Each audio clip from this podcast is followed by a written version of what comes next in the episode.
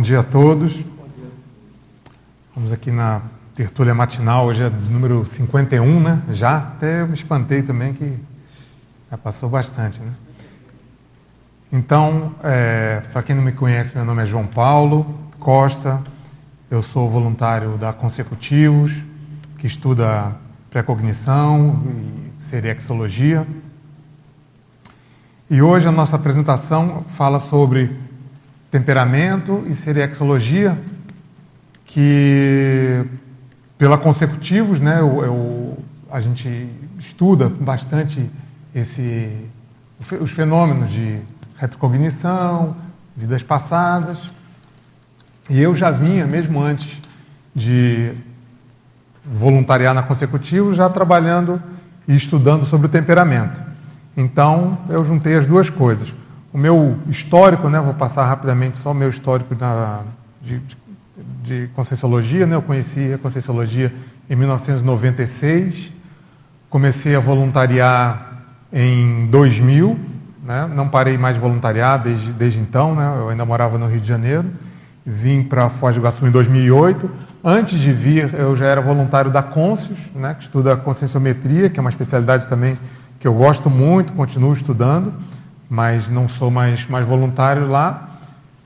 E passei os, os primeiros anos, assim, a primeira parte daqui de é, morando em Foz, voluntariando para Consus, né? mais diretamente.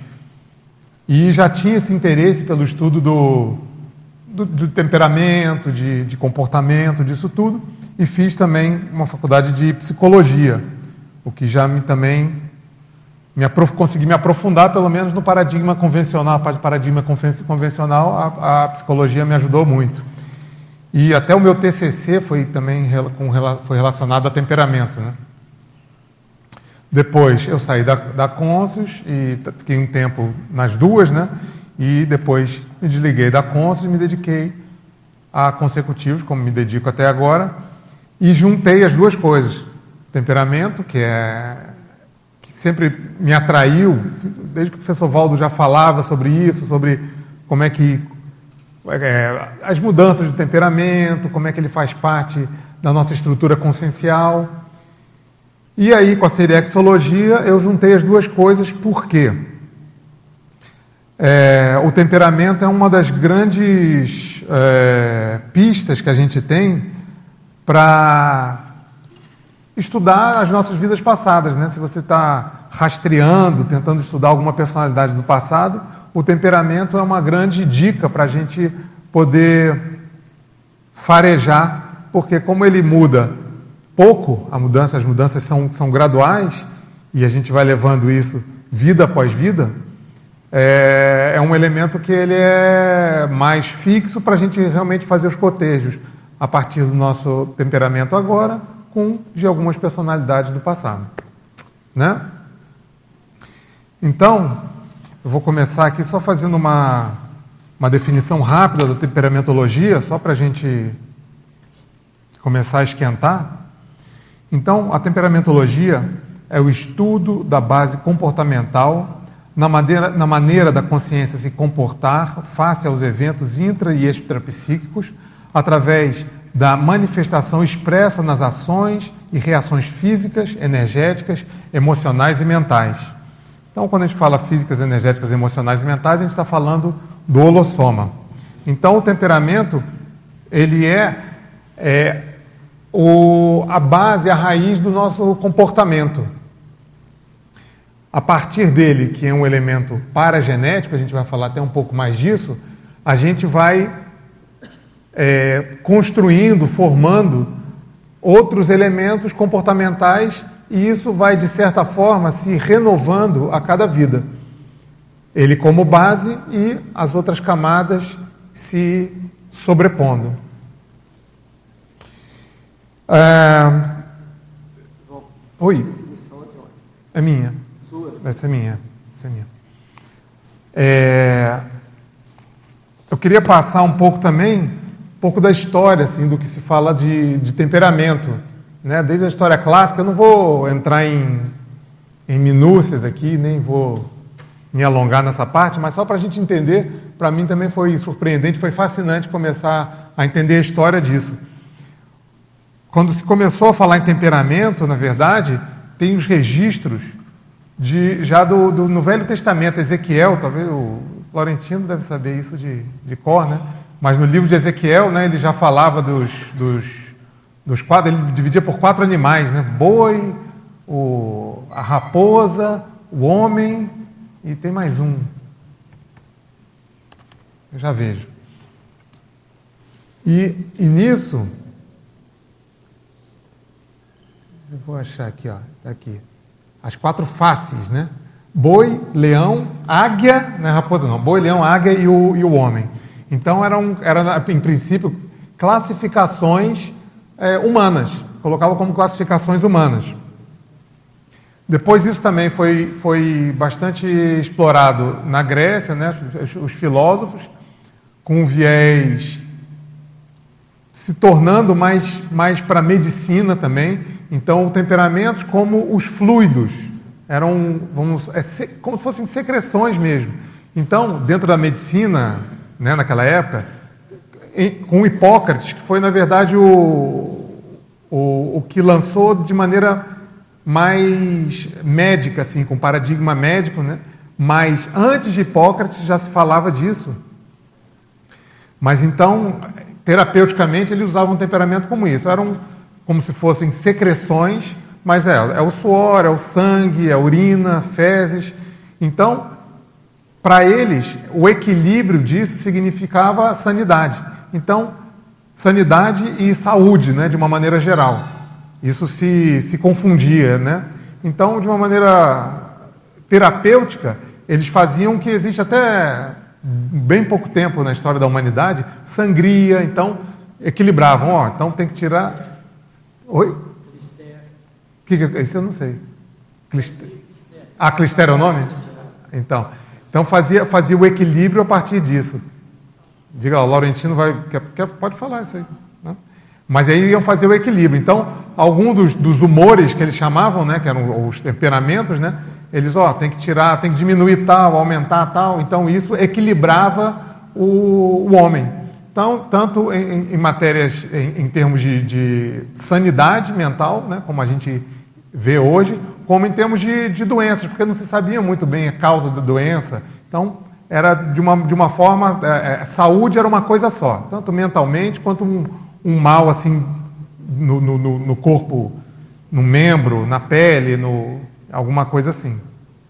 Então, esse foi o paradigma médico que, que atuou até Paracelso. Né? Paracelso também usou é, a teoria dos temperamentos de Hipócrates, mas aí ele já acrescentou outras, outras, outros viés. Paracelso é final da, do, do período medieval, já entrando no iluminismo, né? Então ele era alquímico, era médico, era astrólogo, juntou uma série de coisas e, e ele usava tudo mais para realmente para cura, para medicina. E ele usou essa parte de temperamentos também. Não acho que ele tenha usado, nunca li que ele tenha usado nada com relação à sangria, não. Mas ele usava elementos da natureza, tudo, e trabalhava nessa parte. E aí, depois entra o, o viés psicológico, né, e também mais e psiquiátrico também, que já é mais moderno. Ah, mas ah, a história do temperamento, durante muito, durante alguns períodos, se deixou de falar disso. O assunto esfriou, depois vinha, esfriava vinha. E ali, a partir do, do, do final do século XIX, no início da, da, da psicologia, já com mesmo com Freud, que também não falou tanto disso diretamente, mas com Wundt também, que era alemão, né? já começou a, se ter esse viés mais psicológico do que, que do, do, temperamento. E tem vários vários teóricos assim da, da psicologia que falavam de temperamento sem usar a palavra temperamento. Então, para eles era uma outra, eram outros conceitos e, e eu, eu consigo enxergar como se falassem justamente de temperamento. Freud é um, Jung também falou bastante. E tem outros vários, né? não vou entrar também muito, muito nisso não. Agora, a relação do temperamento com a serexologia, eu falei um pouquinho no começo, é, é justamente nessa parte da gente entender, primeiro que como o temperamento muda pouco, a gente tem como localizar em outras personalidades no passado temperamentos similares ao nosso. Se a gente está procurando, tá, a gente está fazendo uma pesquisa é, serexológica com personalidades consecutivas. Ou a gente pode fazer também cotejos. Eu acho também fascinante você pegar uma personalidade do passado e às vezes ter. É, existem algumas hipóteses por aí de uma personalidade do passado, ó, fulano foi Beltrano, foi Beltrana. Né? Hoje a gente vai ter isso no, no colóquio, eu vou fazer divulgação depois, né, também de, de, de cotejo serexológico, justamente no colóquio serexológico lá na, na Consecutivos. Então, essa relação a gente, a gente faz, a gente usa muito dentro da Consecutivos, e, mas quando a gente começa a se aprofundar com, com relação a esse tipo de cotejo, a gente vê outras variáveis, eu me deparei com outras variáveis que são relevantes e às vezes acabam até confundindo um pouco na hora de fazer a pesquisa serexológica. Complexifica muito mais a nossa pesquisa serexológica. Deixa eu ver se antes disso eu queria falar alguma coisa. Não, é isso mesmo. Então, essas variáveis eu quero passar aqui também de uma maneira mais rápida, mais sucinta, mas queria passar aqui. Bom, antes de começar, a gente tem um formato aqui que o pessoal da equipe tem aqui de a gente faz a explanação de alguns minutos e depois abre para as perguntas. Eu vou né, seguir mais ou menos essa, essa regra, mas eu queria também que se vocês tivessem uma pergunta assim imediata em cima do lance, alguma coisa mais que vocês sintam, vejam, ó, talvez a, a hora é essa, pode já, já perguntar eu tenho algumas coisas que eu vou passar. Se eu achar que, não, que, que vai comprometer o que eu tenho que passar aqui, eu, aí eu peço, eu peço a palavra, termino e depois a gente continua. Mas também fica, fique livre para perguntar, não se sinta tolhido de, de perguntar nada agora não, não, não, perca às vezes a coisa em cima, do, em cima do lance. Bom, você queria falar alguma coisa? Você pegou o microfone? Mas eu não sei se você vai falar é, sobre dentro dessa questão dos temperamentos, os quatro tipos, que é fleumático, sanguíneo, colérico. Vai falar? Sim, existem. Né, essa, essa é a é a concepção grega, né, hipocrática, né, dos temperamentos. Tem isso, eu posso falar, tem várias Fa classificações, porque isso, isso é uma delas. Dentro essa da é sua pesquisa conhecida. isso faz sentido? Sim, sim, eu acho que sim. É. Eu acho que sim. Vou, vamos falar isso então depois um pouquinho. Pode ser? Que aí eu passo, porque tem outras classificações, eu posso passar aqui para te passar isso. Mas se eu deixar passar, me, me cobra aí. Tá? Porque eu tenho bem mais coisas escritas sobre isso. Então, é, vamos aqui fazer uma suposição que a gente está estudando uma personalidade do passado. A gente quer descobrir quem a gente foi no passado, em alguma época. Em... Então a gente tem uma ou mais hipóteses de personalidades consecutivas, nossas, né? Que nós tenhamos sido. Então, ou a gente está querendo procurar. Então, tem essas variáveis que eu vou passar aqui. Então, digamos que eu tenho fulano qualquer lá, que viveu numa época há um século atrás, alguma coisa assim, ou mais. Então, tem algumas variáveis que é importante ver, porque a referência que a gente tem sempre dessas personalidades são biográficas. Daqui a 100 anos vai ser muito mais fácil, né? A pessoa vai ter vídeo, vai ter muito mais registros do que a gente tem agora. Hoje em dia a gente tem as biografias. E as biografias são escritas por biógrafos. E biógrafos têm suas preferências, suas tendências, suas limitações. E, e a gente, mas a gente depende disso. Uma primeira coisa é assim: se a gente procura uma personalidade no passado, se essa personalidade não, não tem registro histórico, já dificulta demais. Né? A gente pode ter é, elementos parapsíquicos, pode ter percepções e a gente pode ter essas informações. Mas a busca biográfica disso se restringe demais à quantidade de biografias, à qualidade dessas biografias, os vieses que essas biografias tomaram. Então, você tem uma personalidade que eu encontro 20 biografias ou 30 biografias. Se vocês forem ver, Elvis Presley tem mais de 500 biografias. Mas se você pega algumas personalidades do passado que não tem muitas biografias. Então, então, se você vê 20 biografias, é um número alto, vamos supor, uma personalidade de 200 anos atrás, 20 biografias, já dá para tatear. Então, você consegue, estudando aquelas biografias, você consegue ver as tendências. Então, vai ter um biógrafo que vai ser mais, mais contrário às ideias daquele. A crítica vai ser mais ácida. Vai ter outro que é uma, vai ter uma crítica mais adocicada, ele vai ser mais favorável àquilo. Vai ter um outro mais realista. Vai ter um mais superficial, vai ter um outro que vai seguir uma, uma linha acadêmica, vai ter o outro que vai seguir uma linha mais romantizada daquele, daquela personalidade.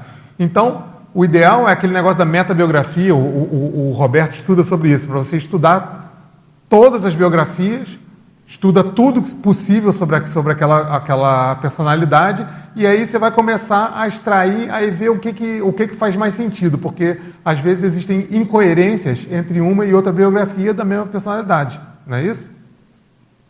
Agora, quando a gente vê também a biografia, a gente vai ter, por exemplo, o período que a gente está estudando daquela pessoa. Então, eu vou, eu vou estudar uma pessoa, hoje eu tenho 46 anos, mas aí eu vou ver naquela biografia o período da infância daquela, daquela, daquela pessoa.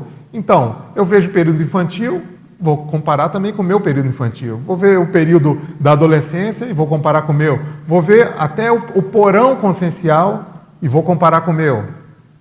E aí tem a terceira idade que eu não cheguei ainda, então não tenho como, como fazer esse cotejo.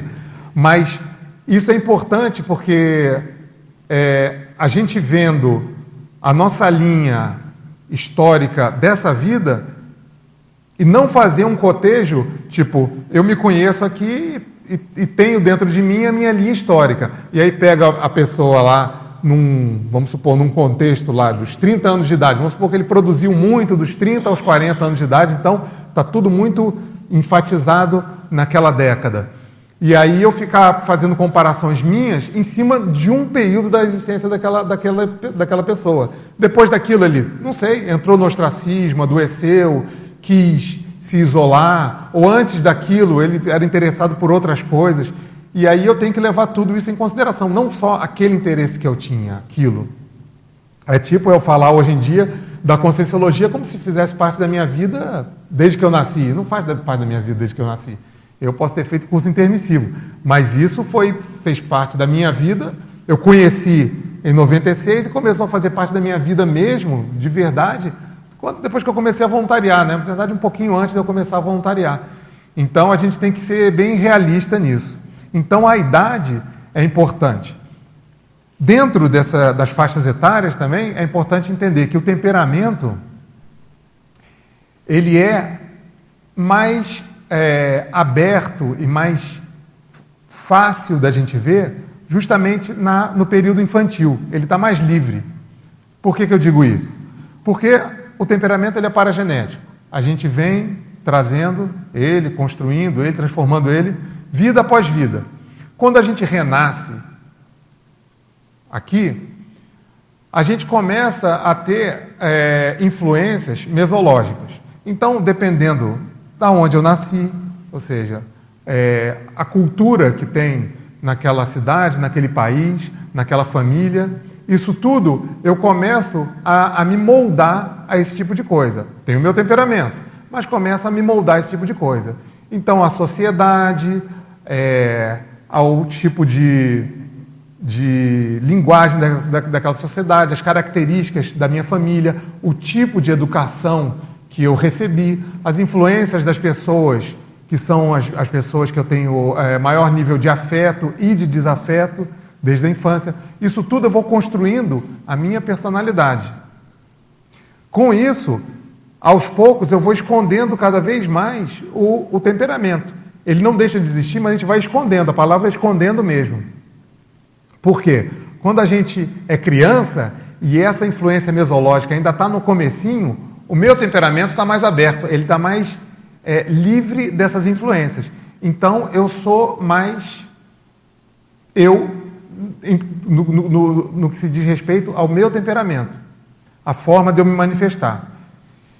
O que também não é tão fácil da gente ver, a gente não, a gente não pode dizer que a gente vê uma criança e fala, e fala do jeito que ela está ali, que ela parece para você, aquilo é o temperamento dela. Ainda também não é. Se você vê uma criança, às vezes, no, quando ela começa a frequentar uma escola, às vezes ela, ela fica mais. É, ela tem vergonha, ela tem insegurança, ela tá, fica longe da mãe. Então, aquele comportamento que ela está na escola, por mais que ela seja criança, não quer dizer que aquilo seja exatamente a essência da Então, você vê ela bem, bem quietinha ali, com vergonha na escola, e você vai falar com ela, ela olha para baixo, tem vergonha de falar com você, qualquer coisa, que ela, ela é envergonhada, aquilo é o temperamento dela. Não.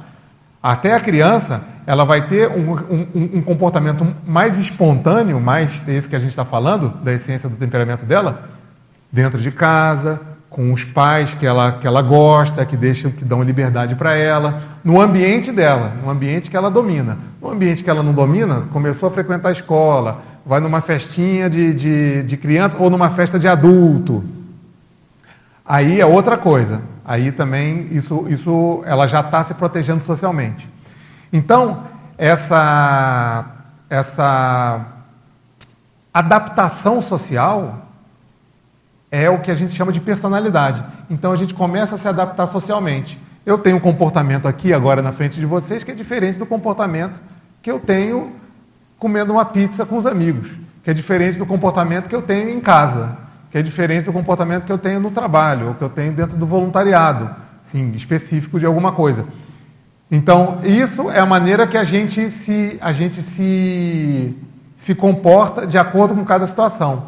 O temperamento vai existir e vai se manifestar, só que é cada vez mais difícil para os outros que eles detectem e saibam dizer as características do meu temperamento.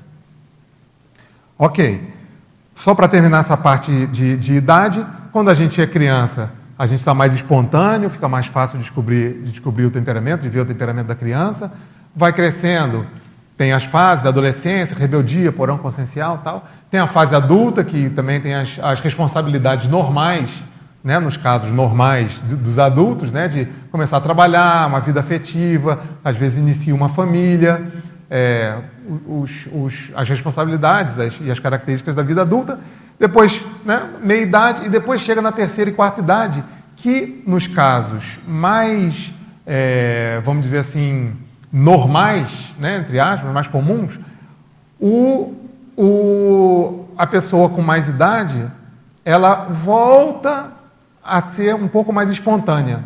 Ela volta, isso nos casos normais, porque tem aquela pessoa que, que vai pegando alguns, algum tipo de trauma, o celeuma da vida, alguma coisa, ou amargura mesmo, e ela vai se retraindo, ou, ou, se, ou ficando cada vez mais rígida com as coisas, com a vida, aquele velhinho que reclama de tudo, mais rabugento tal. E o velhinho bonzinho é o contrário, ele começa a abrir um pouco mais. Então ele já está bem, é, já está adaptado à vida, ele já não está muito preocupado em termos de o que, que pensam dele, o que, que não pensam dele. A parte financeira, estou falando nos, nos, nos melhores casos, né? A parte financeira já está assentada, ele já tem uma estabilidade de vida e ele já tem experiência de vida. Então ele já começa a relaxar um pouco mais. Quando ele começa a relaxar um pouco mais, ele também começa a ser mais espontâneo, que nem a criança lá atrás, e o temperamento dele também começa a aparecer. Então, o velhinho, que está com uma sanidade, com a sanidade mental, beleza, em dia, com a vida é, é, é, é material estabilizada, tanto com relação à família, criação de filhos, esse tipo de coisa, quanto a financeira.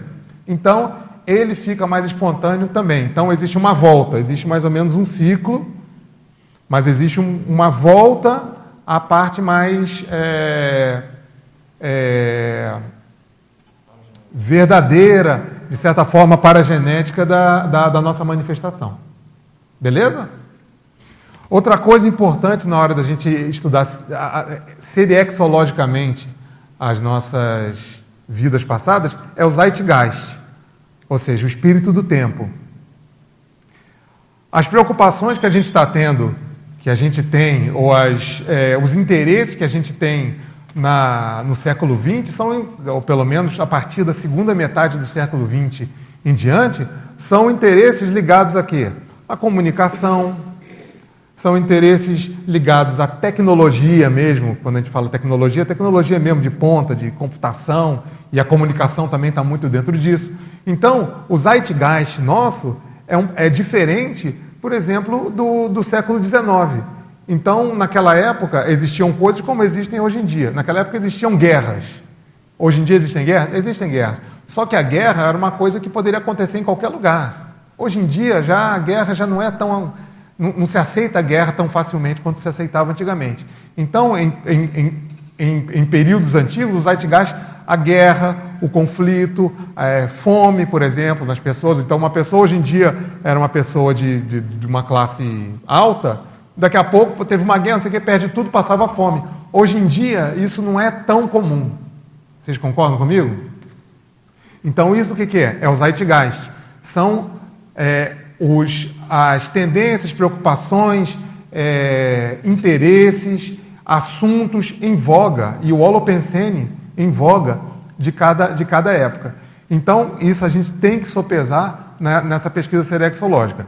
Então, entender qual é o meu o zeitgeist hoje. Eu não estou eu não mais pensando tanto em sobrevivência, eu sei que eu, que eu vou sobreviver, vai ser muito difícil eu morrer de fome.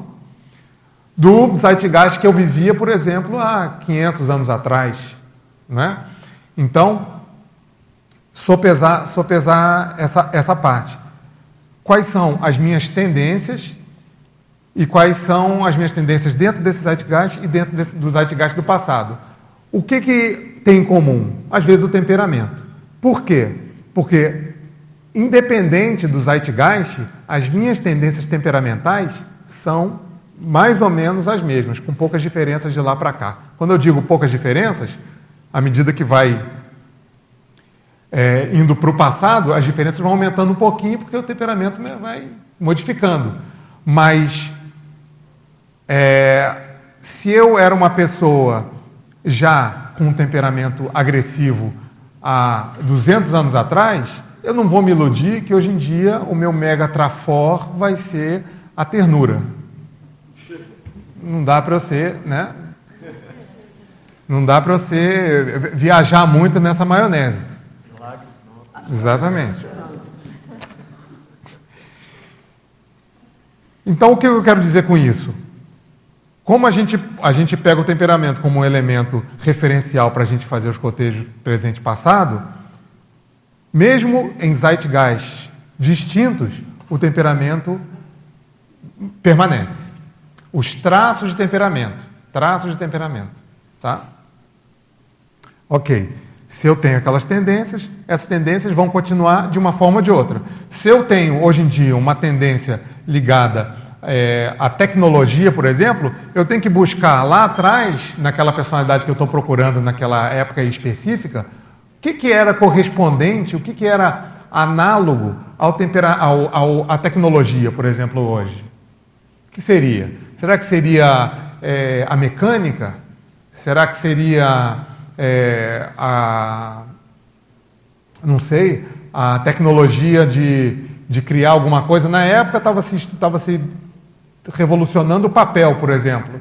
Será que era uma pessoa que estava envolvida com a, com a química e estudava ali a composição do papel, vendo um papel mais resistente, vendo uma, uma, uma, alguma coisa ali? Então a gente tem que transpor, as coisas não têm exatamente a mesma cara. Existem casos, sim, da pessoa que tem que consegue manter a mesma linha de coisa. Então, vamos supor, o cara era, era envolvido com medicina e continua envolvido com medicina. Né? Ou então a pessoa era envolvida com a enfermagem e hoje em dia está na medicina. Ou hoje em dia está na assistência social. É próximo, às vezes é, é, próximo, mas não é exatamente a mesma coisa. Mas a gente tem que fazendo, começando a entender, entender, no passado o que que, em que, que aquilo se transformou, em que, que aquele interesse do passado se transformou hoje. Oi? Isso, exatamente, pegando o detalhe exatamente nos hábitos da pessoa. Perfeito. Exatamente. Ok.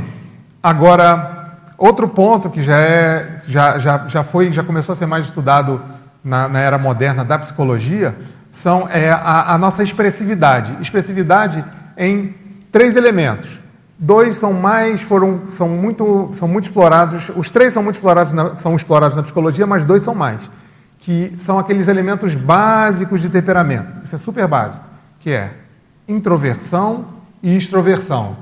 Isso aí, eu diria que é o, a, o, o, feijão com arroz mesmo, a, a porta de entrada para você entender, entender temperamento. Introver, a pessoa mais com tendência introvertida ou tendência extrovertida. Isso significa que o extrovertido não tem momentos de introversão?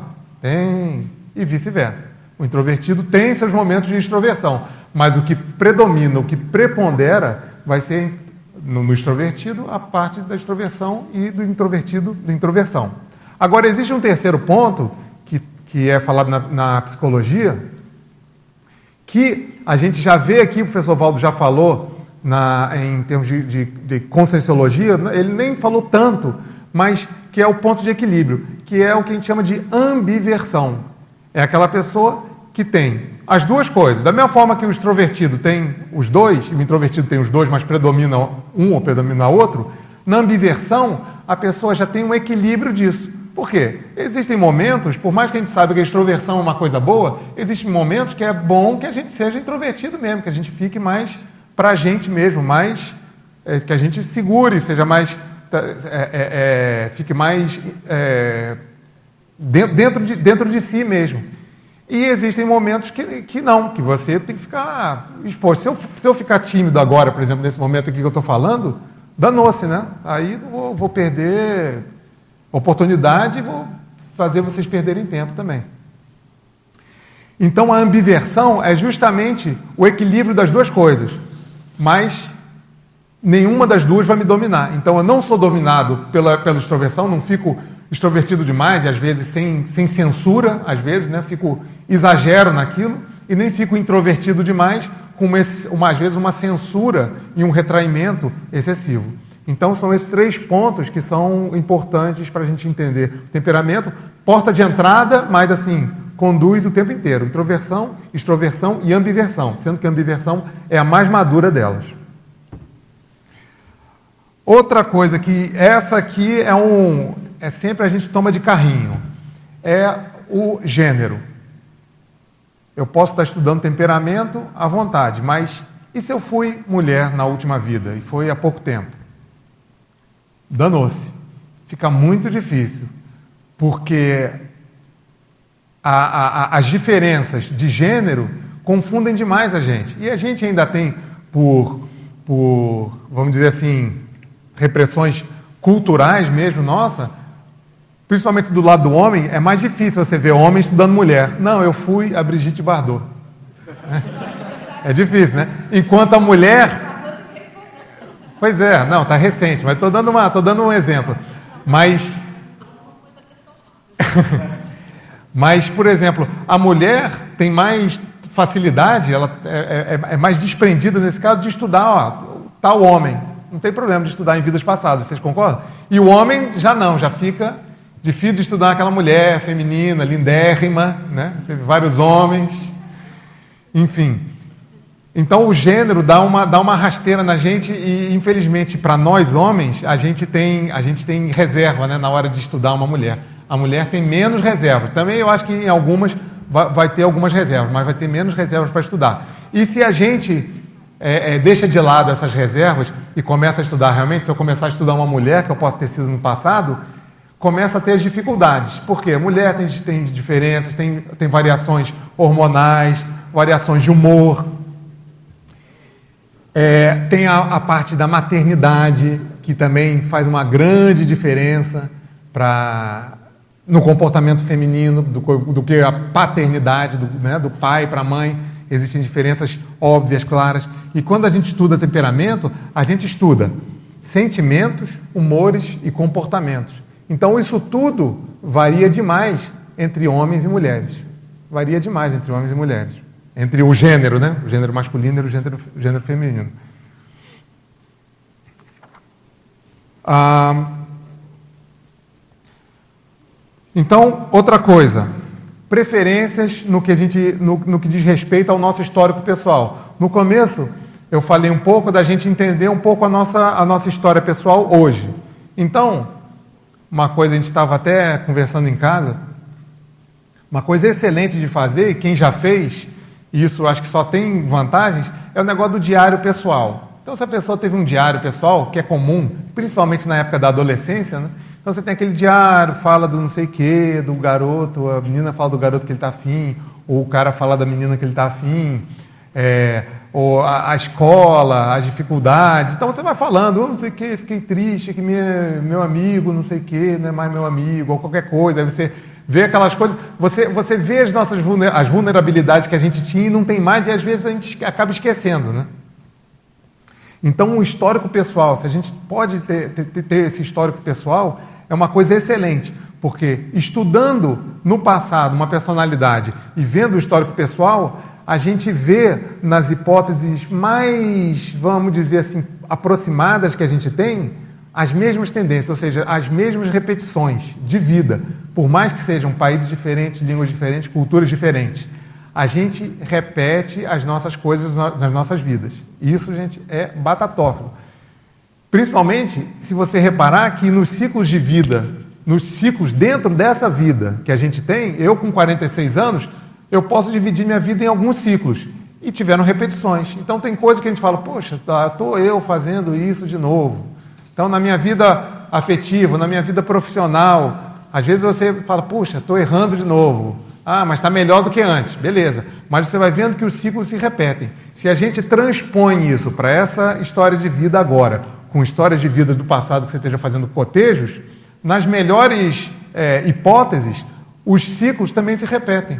E a vida como um todo, assim como um ciclo único também, se você for observar, também tem repetições quase que inevitáveis, né? dentro de alguns, dentro dos contextos, dentro dessas possibilidades.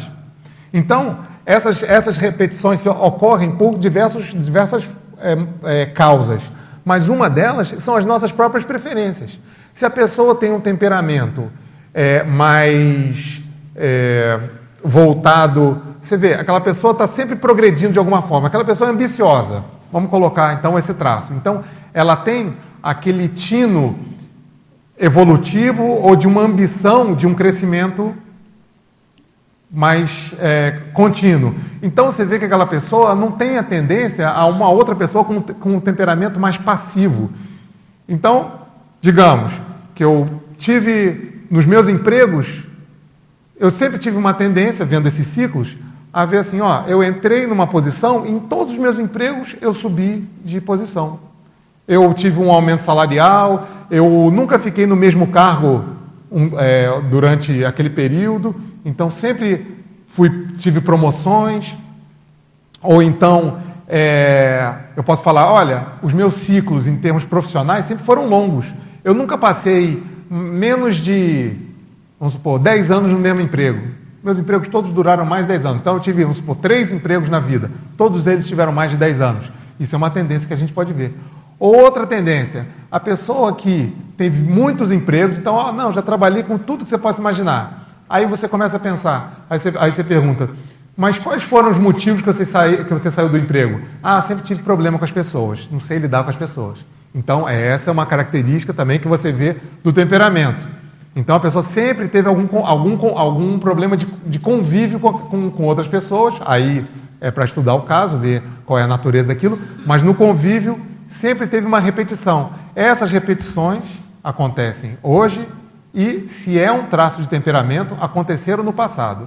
Foi, seja no emprego, seja em outro tipo de, de, de relação interpessoal no passado. Para a gente também não, não, não, não, engessar. Ah, emprego. Ah, o fulano de tal, ah, não teve emprego.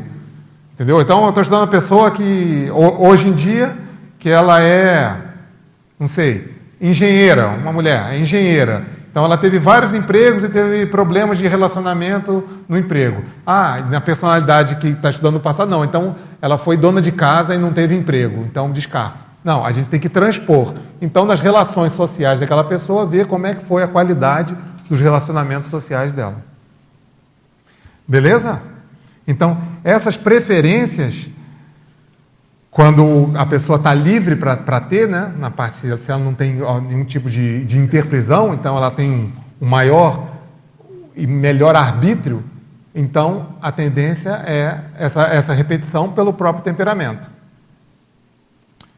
Outra coisa é a própria profissão, que é um elemento chave de, de, de entender o temperamento, tanto agora quanto no passado. Então, a sua tendência a, a que tipo de, de, estudo, que tipo de, de, de, profissão te interessa se você for livre para uh, eh, escolher.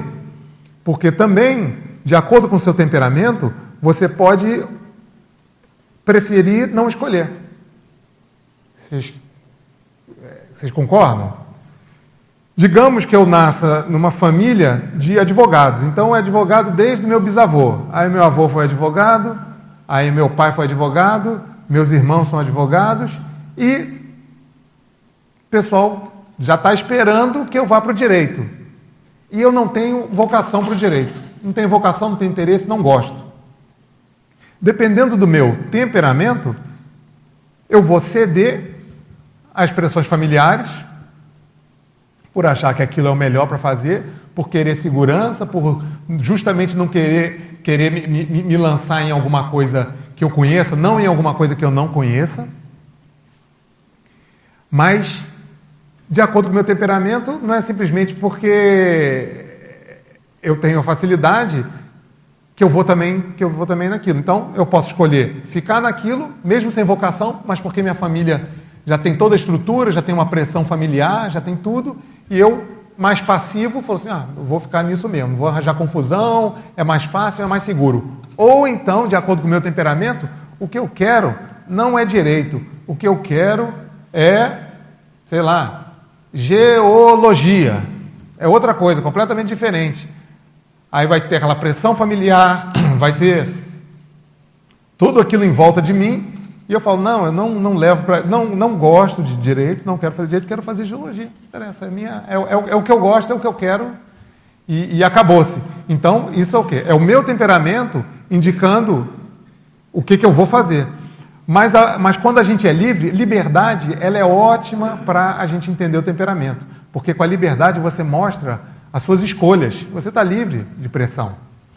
Então, nessa parte profissional, se eu estou livre para escolher o que eu quiser, a minha família é uma família que me dá total liberdade, digamos que financeiramente também não tem, não tem muita pressão, muita pressa, eu estou livre para estudar, para pensar na minha carreira, na minha profissão, isso é ótimo. Aí eu mostro o que, que quais são as minhas tendências de hoje, que possivelmente foram também as tendências do passado, quando eu tive a mesma liberdade ou dentro de, de determinadas condições.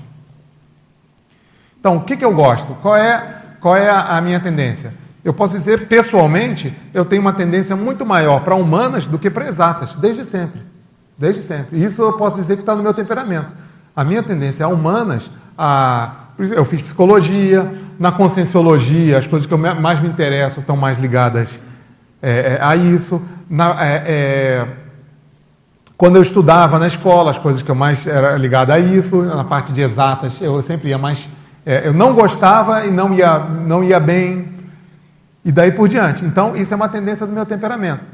E aí, quando eu vou arranjar um trabalho, uma coisa, a minha tendência também é lidar com gente, é lidar mais com a área de, de humanas. Isso é uma tendência de temperamento. Quando, quando não, não for, também você vê isso bem claro.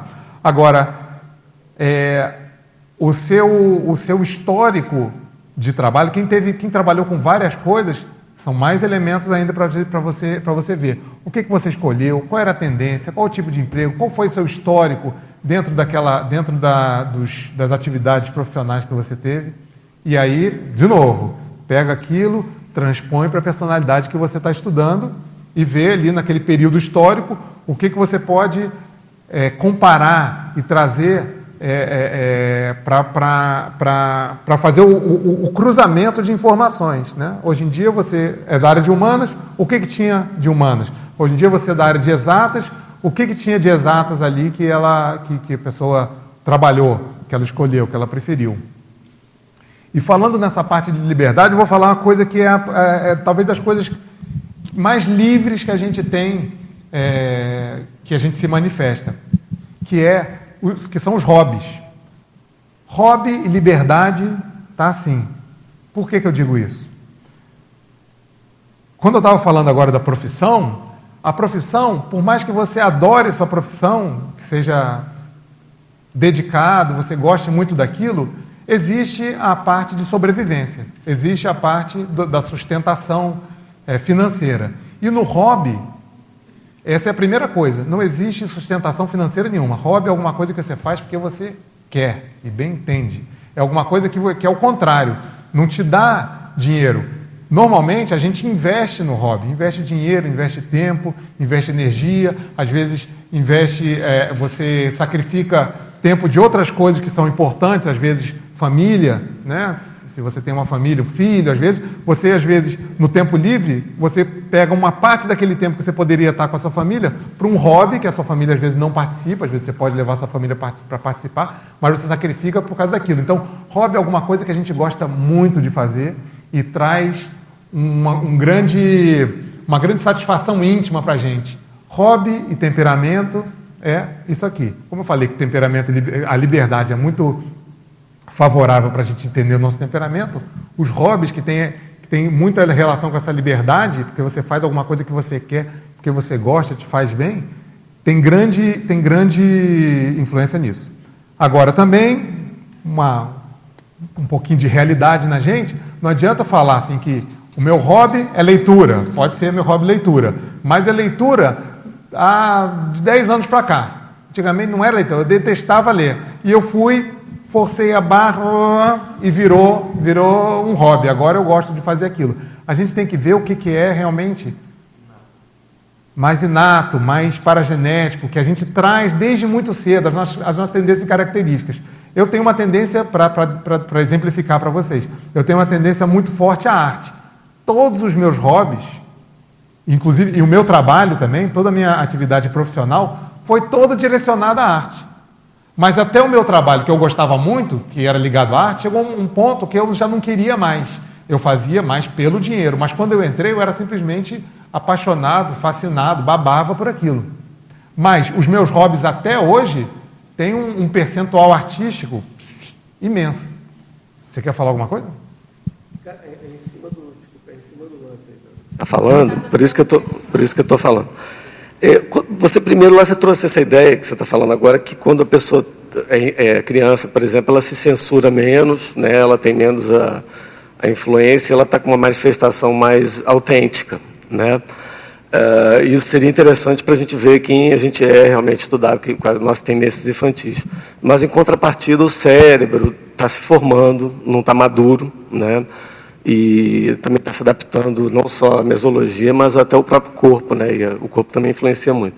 Em contrapartida, você está falando agora dos hobbies, você numa idade madura, você na sua casa, sem ter que representar muito, sem censurar muito, fazendo hobby, você teria já essa maturidade, vamos dizer, psicológica, cerebral, mental, e também, por outro lado, teria essa vantagem para você é, a manifestação seria mais plena nesse aspecto da maturidade mental e cerebral do que quando criança. Você acha que qual dos dois é, refletiria melhor a, a, a, o temperamento real, vamos dizer, paragenético? Da, em que condição dessa que seria a manifestação mais plena do temperamento intraconsciencial? Eu acho que um engloba o outro, na verdade. O hobby engloba a infância, a infância não engloba o hobby direito, né? Então, você não sabe dizer qual é o hobby de uma criança, mas você sabe dizer como é que é a infância de um adulto que tem um determinado hobby. Então, eu acho que o hobby é mais completo quando você pega a história completa, né? a história inteira da pessoa. Porque se eu tenho o hobby de aeromodelismo, por exemplo, hoje em dia, e sempre gostei daquilo desde criancinha, já gostava de avião, gostava de figurinha de tudo. Então, tem um, um histórico de uma coisa que eu simplesmente gostava, depois virou hobby para mim. Mas está lá na minha infância, então reforça a coisa. O hobby, uh, mesmo depois da pessoa já madura, ela já estando madura, Sim. ela está assim, descontraída no final de semana, em casa sozinha, fazendo o que ela, o que ela elegeu fazer, a preferência dela, mas já passado pelo porão consciencial, adaptado também ao corpo, né, que seria talvez a condição mais. Sim. O adulto independente. E né? depois a com a maturidade ainda um pouco maior, né? mas enquanto não ainda, vamos dizer, não, não, não tiver aquela decadência é, também cerebral. Né? Você falou, achei interessante, você falou a condição da, da terceira idade sadia. Né? O cara já relaxado, é, bem maduro. A senilidade já compromete, né? Sim. É, acho bem interessante. João Paulo. Oi. Posso perguntar? Sim, sim. É, eu já, já passei aqui o, basicamente o que eu queria. Podemos tá. ir para a parte de pergunta então, mesmo. Então, eu tenho algumas perguntas. É, você associou profissões do passado como viés de pesquisa do temperamento de hoje. Mas é sabido que para chegarmos à serenologia, nós temos de conhecer e dominar todos os assuntos, todas as áreas. Como é que vocês lá fazem essa análise? Mas o que, que, você, quer, que, que você quer? Não, por exemplo, há dois mil anos, uh, pode ser que eu tenha sido do direito, aí passei dois mil anos sem, a, sem ser do direito, agora sou de novo. Até eu voltar para o direito agora, eu passei por um, sei lá, um sem fim de, de, de profissões para burilar e para conhecer mesmo as áreas. Eu própria sei que eu fui bailarina, que eu fui atriz, que eu fui cientista, que eu fui filósofo, sei um monte de coisa. Então, ah, fica complicado, assim, pelo menos para a gente poder fazer uma análise só com a profissão, com o viés da profissão. Sim, realmente é difícil. Só com o viés da profissão é difícil. Uhum. Tem, várias, tem várias vertentes. Agora, eu pensaria assim, Marlene, no sentido de que se eu tenho trafores, eu, eu estressei tal, tal qualidade. Estressei no sentido de que eu, de que eu usei com mais exaustividade. Então, eu usando com aquela exaustividade, estressando tal atividade, que às vezes é diferente de uma, de uma atividade que eu fiz hoje, eu fui construindo trafores. E eu fui construindo habilidades e, e, e tendências. E essas tendências existem em mim. Às vezes estão até adormecidas, tanto que a gente tem o, o, o, aquele trafor que ele é ocioso. Então você tem e, e ele não, não se manifesta. Por quê? Você já usou muito aquilo, você usou muito porque precisou, porque quis de alguma maneira, e hoje em dia, por algum motivo, não, tá, não aparece, mas ele existe aí. É sinal de que você usou muito aquilo. Se você, pegando o seu exemplo de você tra trabalhou a, num passado mais distante, trabalhou muito no direito, depois foi para outras áreas e depois voltou para o direito, não quer dizer que você não tenha trabalhado e, e, e é, pode ter desenvolvido traços é, diferentes do, dos que você trabalha hoje quando você, quando você é, na, na, sua parte profissional de direito. Mas, como a gente, a gente é sempre a mesma pessoa, com certeza a gente trabalhou com coisas distintas, mas de alguma forma correlatas. Correlatas. Então, quando você fala que você foi bailarina, não quer dizer que não estou falando, não estou ligando assim, ó, balé e direito, ó, não, não é isso.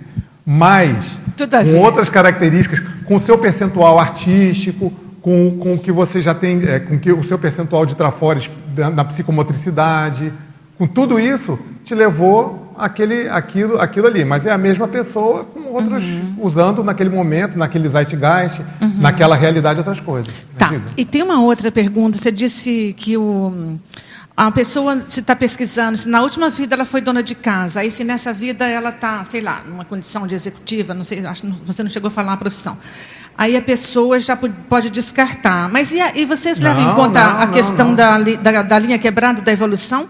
Porque a condição de, da gente ter que se submeter, às vezes, num grupo, para resolver injunções de recomposição grupo kármica. Né? Então, às vezes, a gente tem aquela linha quebrada, que você está naquele grupo ali, só para resolver umas pendengas, sei lá, de 1.600 anos atrás. Não tem nada a ver com aquele contexto, mas você é obrigada a estar ali para poder resolver umas coisinhas. E não tem muita, muita relação assim no meu ponto de vista, da forma que eu penso, tá, João? Com a questão do temperamento, assim, da pesquisa. Para mim não ficou muito claro, porque ficou ah. parecendo assim que vocês colocam o viés da profissão e que está sempre ligado com aquela não, com a manifestação. Não, não. É, não. não descarta, não. Se, se, é um profissional hoje, trabalha com um monte de coisa, é homem, e era mulher no outro, e era, não sei, dona de casa, não descarta, não. Por quê? Você tem que ver o que, que aquela dona de casa fazia até dentro de casa. Se ela não teve uma, uma vida profissional, o que, que ela fazia dentro de casa? Ela era, às vezes, era ela que mandava dentro de casa, por mais que não fosse o, o marido. É, é eu um penso no contexto cultural, né? Há 100 anos, quase todas as mulheres eram donas de casa. Não, mas, é? mas, Hoje, mas há 100 tá. anos, quase todas as mulheres eram Mas aí que está. Você tem que. É, é, difícil dizer isso, mas de, depende, depende muito do, do lugar e. É, é, é, difícil dizer isso, mas o que eu digo é o seguinte: você tem que ver o que, como é que era a vida daquela pessoa, até dentro de casa. De... A manifestação dela. Isso, a vida hum. dela ali dentro de casa. Quem é que mandava? Às vezes ela mandava na família, às vezes ela nem, nem era tão autoritária, mas sabe, era uma pessoa, digamos que seja hoje em dia um político, e era uma dona de casa no passado. E se essa dona de casa, ela não, ela não tinha, é, ela não era impositiva dentro de casa, mas tudo acontecia do jeito que ela queria. Ela sabia articular a família, ela sabia conseguir o que ela queria com o marido, com os filhos, com, com, com a família, com, com, as, com os pares, com os vizinhos, seja lá o que for a pessoa já era articulada, já era articulada. Hoje em dia é um político, homem, político homem, e também é articulado do mesmo jeito. É essa transposição que a gente tem que ter muita, muito cuidado, muita acurácia na hora de fazer isso, né? Transpor não pelo, muito pelo, pelo óbvio, muito pelo óbvio, uhum. mas pelo, pela essência do negócio. Pela, vai mais, mais a fundo, assim, porque uhum. isso tudo são coisas socialmente construídas, né? A profissão, como é que é, é, a, estrutura ali familiar, tudo isso é, não dá para. Não, não, não, não, sou de descartar isso, não, pelo contrário. Você tem que ver onde é que estão as similitudes. Tá bom, obrigada, João. Ah, você tem que, tem que te mostrar umas coisas aqui, né? Diga lá. Mas não, pergunta antes aí. Pergunta. Ah, é, você falou da questão da, da infância. Eu fiquei pensando numa relação mais ou menos assim. É, uma, uma, um intermissivista, uma consciência intermissivista, ou quem seja, é, no momento que vai fazer o restringimento somático, e nessa gestação tem algum distúrbio provocado propósito, o processo da mãe ter algum processo de rejeição a essa criança. Eu queria relacionar assim, será que existe um processo de essa, esse fato, essa impressão, nessa consciência, também é, até certo ponto, inibir todo o processo de temperamento dela até a superação desse processo? Depende do tipo de restringimento. Se existe um restringimento mesmo da pessoa, um restringimento. Total. Você diz, é, você diz assim, neurológico mesmo. O restringimento, sim, pega todos os seus cons, zera tudo e a mesologia não te dá nenhum suporte para recuperá-los.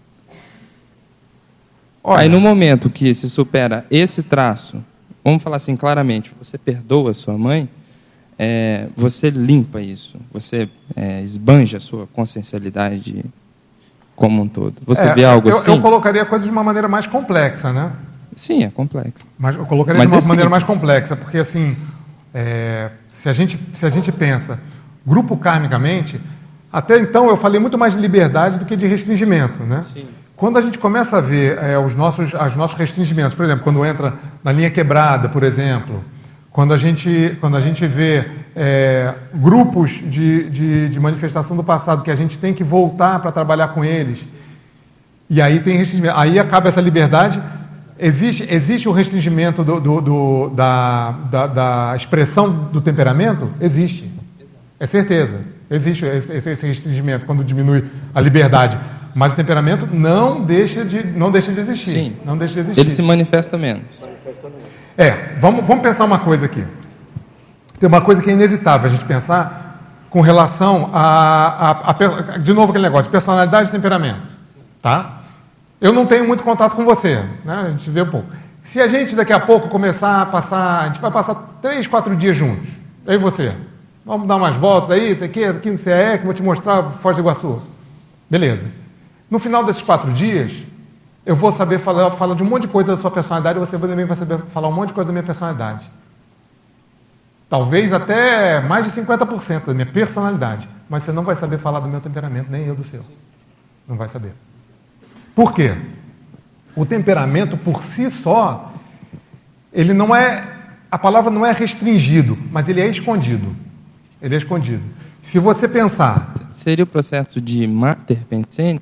da consciência? Não, não, não é bem, não? Não é bem isso que eu estou falando. Mas se você pensar que a sua personalidade é pública e o seu temperamento é privado, você começa a entender isso. Por quê?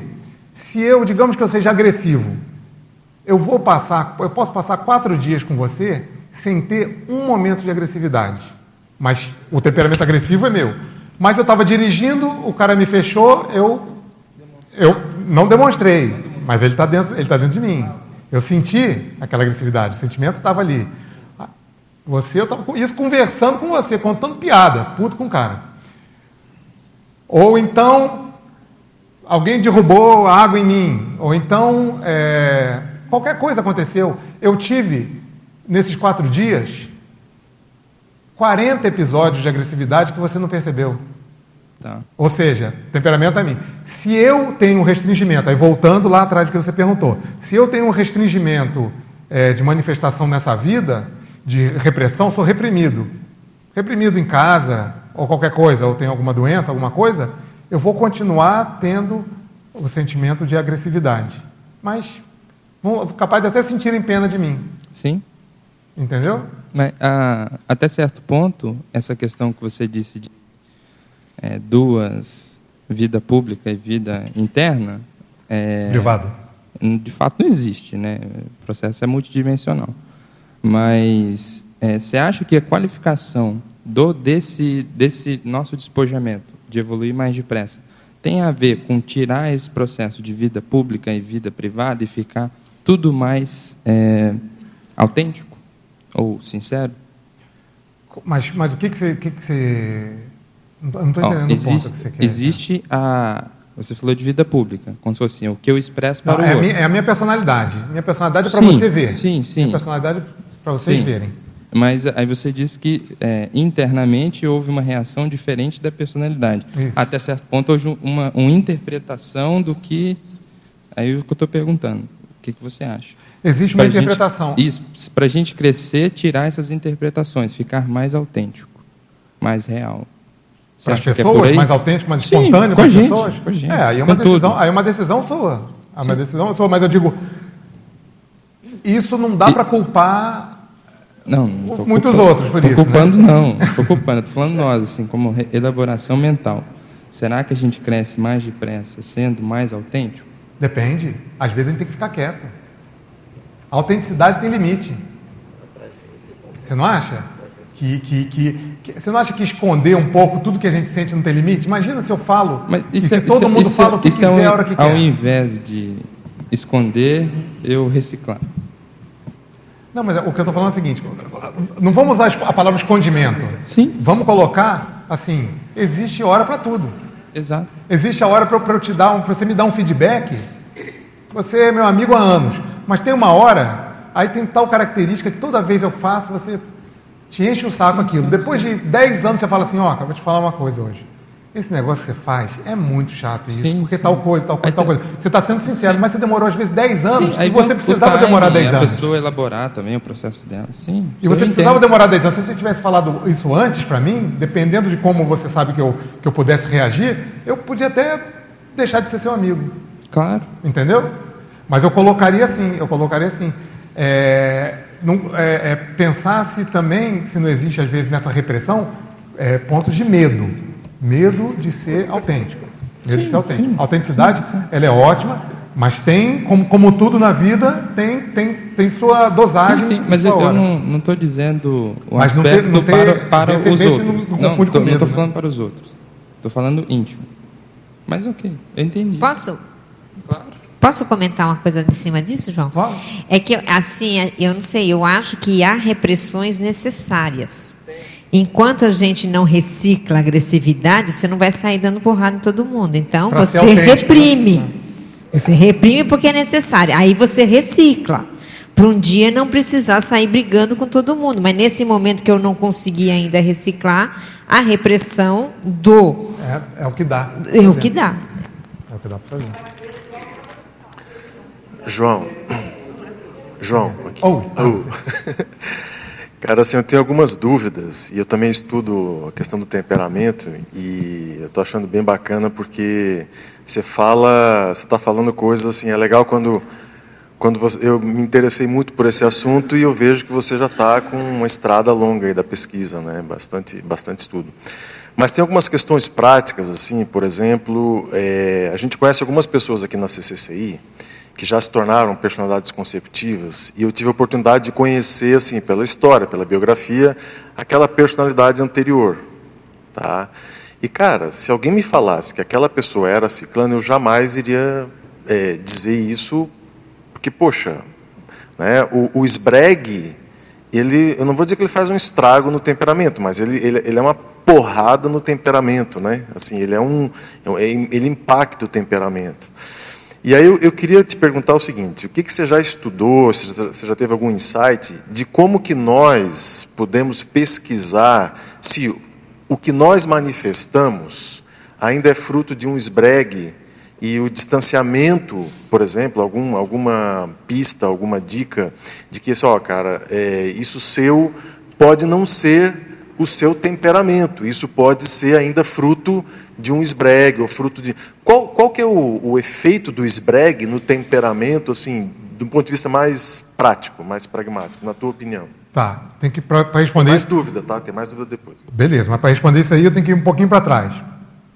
Existem algumas coisas que são, sem dúvida, muito relevantes na reciclagem do temperamento. Uma delas, você falou, é o esbregue extrafísico.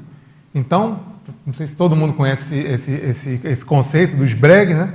Então, é alguma coisa, algum pacto, algum impacto de realidade que a gente recebeu no, no, no período extrafísico que aquilo levou a gente a, a, a pensar mais, mais é, profundamente sobre alguma coisa e aquilo vai influenciar na maneira da gente se manifestar numa próxima vida. Né? Então, às vezes, uma coisa que eu deveria ter feito e não fiz, aí a gente vê o dedão na nossa cara, olha, que você poderia ter feito e não fez, ou então cai a ficha, às vezes os bregas você mesmo cai a ficha por você mesmo. Você olha, caí no erro de novo, ou, ou, ou, ou, deveria ter feito tal coisa e não fiz, ou não deveria ter feito tal coisa e fiz. Então aquilo às vezes leva algum tipo de trauma, leva algum tipo de trauma e a gente renasce aqui e isso vai mexendo no nosso comportamento. Outra coisa que é um, eu acho que já é um esbregue natural, é o próprio curso intermissivo. Isso também mexe muito com a gente, vai mexer muito com a gente, porque o curso intermissivo, como a gente está, na maioria de nós, no primeiro curso intermissivo, foi uma intermissão, com certeza, diferente de todas as outras milhares que a gente teve. Meio né, de, de, de, de boiada, né? A gente, teve, a gente teve intermissões de boi. E aí a gente tem uma intermissão de, sei lá, touro. Sei lá, melhorzinho um pouco, né? Então isso impact, vai impactar no nosso, no nosso comportamento. Então o que, que, eu, que, que eu acho disso, Eduardo? Que eu estou chegando, eu chegando assim, a algumas hipóteses de que o esbregue e o curso intermissivo, como elementos que é, mexem profundamente com a gente, eles não mexem exatamente com o temperamento, e sim com o comportamento. Por que, que eu digo isso? Se a pessoa, por exemplo, tem um temperamento com é, um traço de, de intelecção forte, de curiosidade intelectual forte, se ela passa por um esbregue muito forte, e ela renasce aqui, um esbregue relacionado a essa parte talvez de intelecção ou alguma outra coisa, mas a gente sabe que, que, que, o, que o esbregue ele sempre vai mexer psicossomaticamente com a gente, sempre pega no emocional, né? E esse esbregue mexeu na parte emocional e essa parte emocional de alguma forma trancou a minha intelectualidade, trancou. Mas o meu, mas o meu, o meu viés intelectivo, temperamental continua existindo perfeitamente. E ele se manifesta de outras maneiras. Se manifesta nas minhas notas que eu tive na escola. Não, não escrevi nada. Sou ruim, nem consigo colocar direito a coisa no papel. Tenho medo de colocar a coisa no papel, sou inseguro. Mas as minhas notas na escola eram, eram boas, eu nem precisava estudar muito para isso. As pessoas falam, eu entendo as ideias muito bem, as coisas, elaboro muito bem, soluciono bem problemas, sei, sei é, é, é, formular bem situações e soluções para as coisas, é um viés intelectual. Aquilo existe, mas o Sbreg reprimiu o meu comportamento, que é na hora de eu pegar aquilo e usar na prática. Aquele meu despojamento para usar o meu viés intelectual para escrever, para mostrar uma coisa, para escrever um livro, para escrever um artigo, para mostrar, botar, botar é, é, é, fisicamente é, uma, uma, a, a, a materialidade da minha intelecção, aquilo eu reprimi. Então eu acho que mexe que, que o esbregue ele é positivo, ele pode ser positivo, e o curso, curso intermissivo, obviamente, mas o que, que eles mexem no temperamento diretamente? Se é que você, você ia perguntar. O que, que eles mexem? Eles mexem na, na reciclagem do temperamento. na reciclagem do temperamento, mas eu acho que eles mexem mais profundamente. Isso é coisa nova para mim, que eu tenho pensado há pouco tempo. Eu acho que eles mexem mais profundamente no nosso comportamento. É que nessa questão do. Eu, eu concordo contigo, eu acho que nessa questão do comportamento é o primeiro passo da reciclagem do temperamento. Né? Então você pega, por exemplo, o caso do, do ego político da pessoa que foi política, né, fez um monte de coisa lá e tal, dessomou a baratrosfera. Né? E aí, a hora que chega no curso intermissivo, ela vai, ela vai ter um impacto, porque ela, ela vai pensar, será que eu vou poder usar, continuar usando né, essa questão de uma maneira natural, esse traço, força que eu tenho de energia e tal. Na próxima vida, a pessoa vem no esbregue. E tem casos aqui na CCCI também que eu vejo assim, a pessoa super discreto, ou super discreta. E na vida anterior, sabe? Fez um high, cambal. É, né? High profile. Né? High profile total. E aí você fala, o que, que mudou ali? Será que é, né, né é só autorrepressão nessa, nessa questão do comportamento, entendeu? Então, aí a pergunta que eu faço para nós aqui, até que ponto que a minha manifestação ela tem resquício do esbregue e eu não estou sendo autêntico com o meu temperamento real, entendeu? Acho que esse é um ponto. A segunda pergunta que eu queria te fazer é o seguinte: qual é a diferença que você vê entre temperamento e raiz do temperamento, que é até um verbete do Val? O que, que você pode explicar um pouco mais sobre isso? É, vou, ver, vou até onde eu consigo elaborar disso. Quando a gente, a gente tem muita facilidade aqui no CCCI, então, de, de pegar e classificar o temperamento em, em, em, em grandes grupos, né? Então, belicista, artístico, monárquico, né? E vai e vai vocês nomeiam. Pois é, político, daí, daí por diante. Então são grandes grupos. Isso aí é, eu, eu já considero a parte mais elaborada do temperamento, quando ele já está composto, ele já está mais composto das, das experiências que a gente teve pregressas. E para a gente que teve muita experiência nas outras vidas, né? Muitas, como somos elders, né? a gente tem muita experiência de vida, a gente é velhinho, né? Então a gente é idoso. Então com isso, vai, às vezes vai reforçando. Então a gente não teve. Quem, tem, quem a gente pode dizer que tem um temperamento muito monárquico, não teve uma vida na monarquia. Teve um monte de vida na monarquia. Então aquilo simplesmente vai se vai reforçando, reforçando, reforçando. Mas, se a gente for ver a raiz disso, aí a gente pode ver a pessoa lá atrás, muito antes dessas vidas, a gente começar a pensar muito antes dessas vidas dentro da monarquia, com características de algum tipo de jactância, ou então a pessoa foi um, um bicho dominante, de alguma maneira, né? Quando você vê um, um, um bicho alfa qualquer, já, já, a gente já pode dizer que é o temperamento monárquico? Ainda não. Porque ainda falta essa complementariedade da coisa, porque aquele bicho, daqui a pouco, ele pode se desenvolver muito mais no belicismo do que na, na política, por exemplo. Aí vão as nossas, as nossas tendências que vão conduzindo para os diferentes vieses que as vidas ah, vão levando a gente. Você tem, por exemplo, deixa eu ver se eu entendi o que você está querendo falar. Né? Você tem uma pessoa, né, é, 5 mil vidas nos últimos, sei lá, 3 milhões de anos ou 20 mil, mil anos.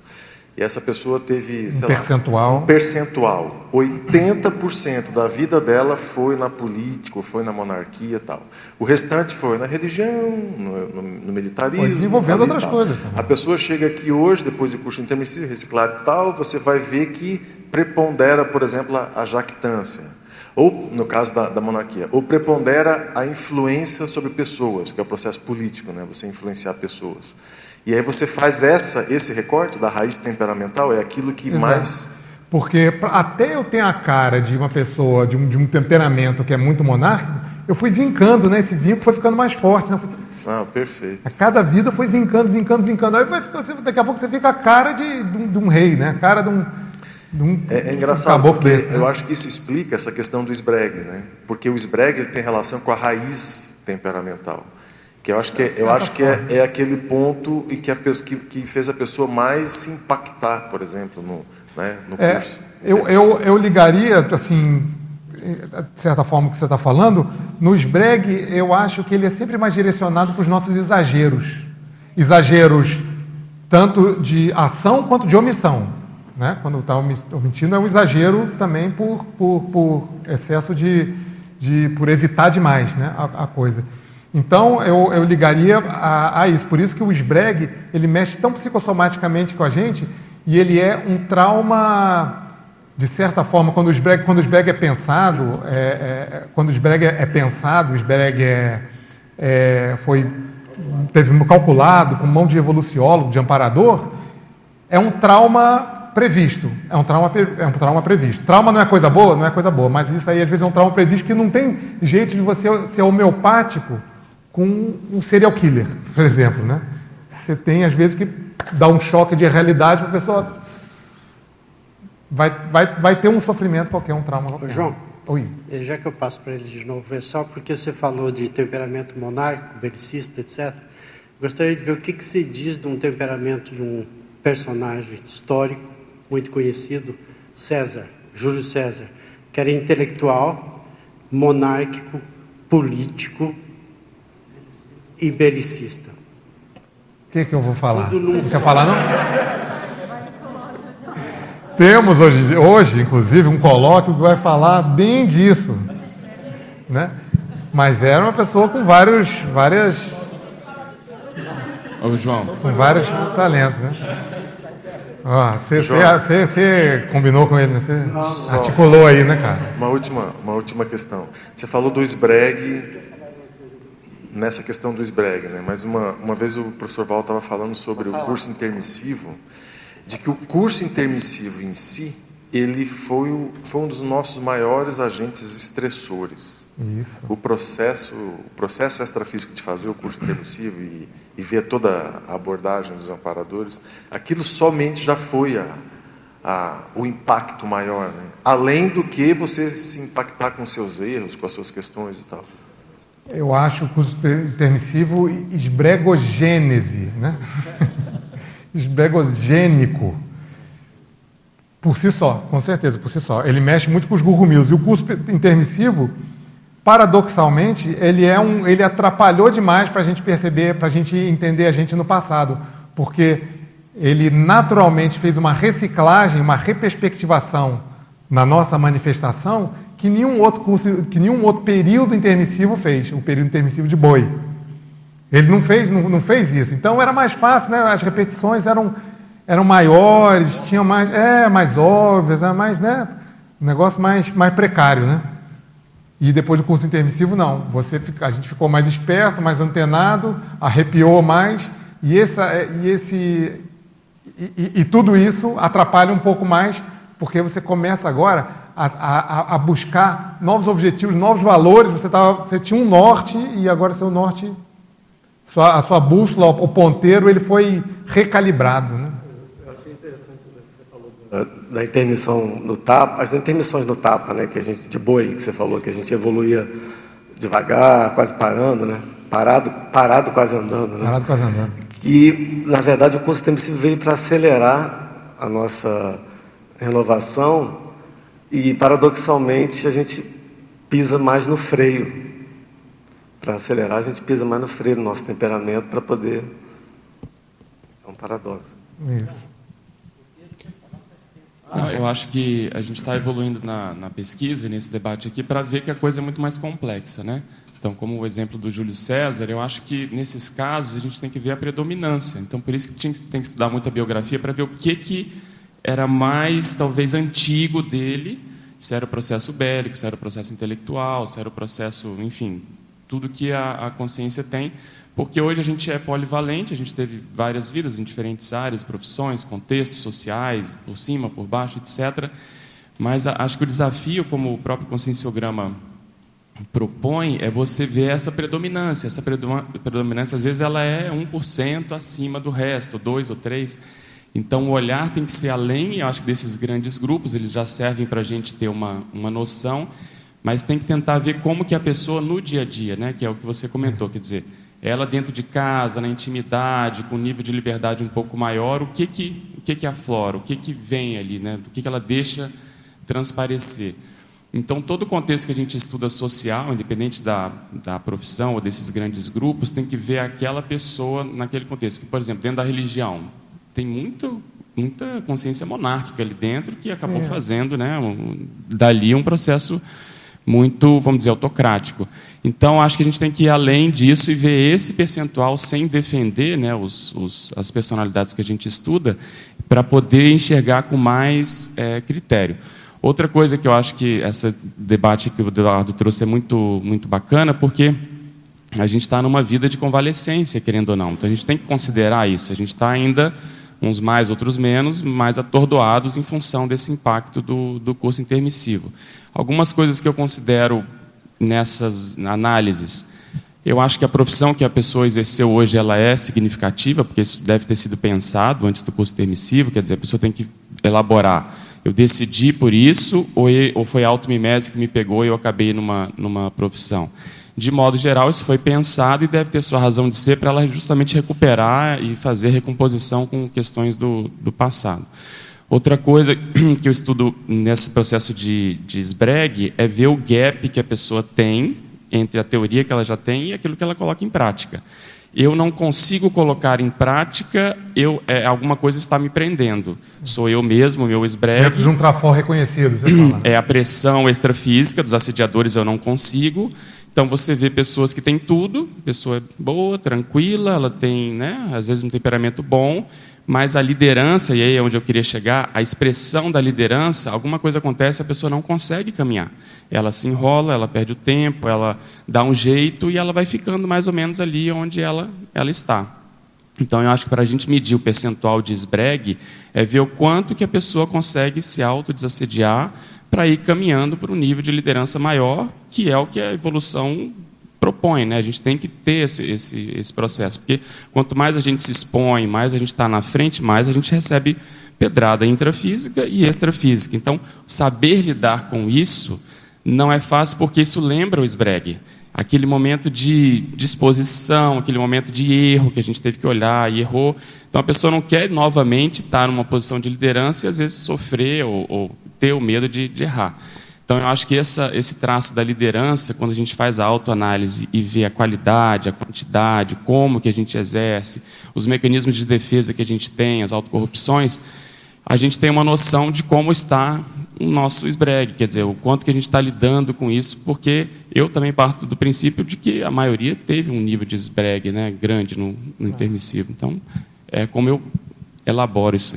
É, tem uma coisa que você fala, você está falando aí que eu concordo plenamente liderança, ela diz demais da gente, porque é difícil você, você ter alguma coisa que você faça com, com, com habilidade e você não, não queira ser líder. Por quê?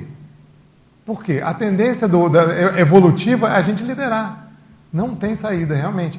Quando existe repressão em termos de, de liderança, eu acho que tem relação direta com o feedback, porque é muito fácil errar né, dentro da liderança. Né? Você com toda, com to, é, é, inevitável. O melhor líder do mundo ele vai errar como qualquer pessoa normal erra, só que com maior liderança o erro começa a ficar mais óbvio, mais evidente, maior. Você erra maior, né?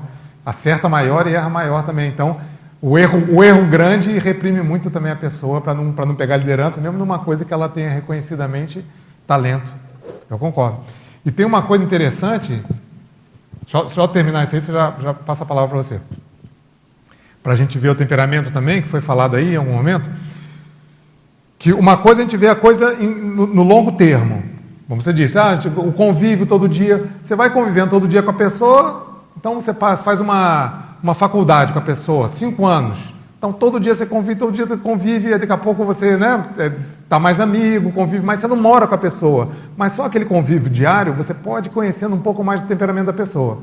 Beleza, só que isso demora tempo e você, já que não está dentro da casa da pessoa, não está vendo todas as reações, a gente disfarça um monte, você não tem uma precisão muito, muito maior. Mas tem um truquezinho que é excepcional para a gente entender muita coisa do temperamento. Não sei se eu conto, não, vou contar. Só para deixar, só sacanear. É o, é, é, é o episódio inesperado. Episódio inesperado. Exemplo: incêndio na agência do banco que você está, no décimo andar do prédio. Assalto no supermercado. Não é?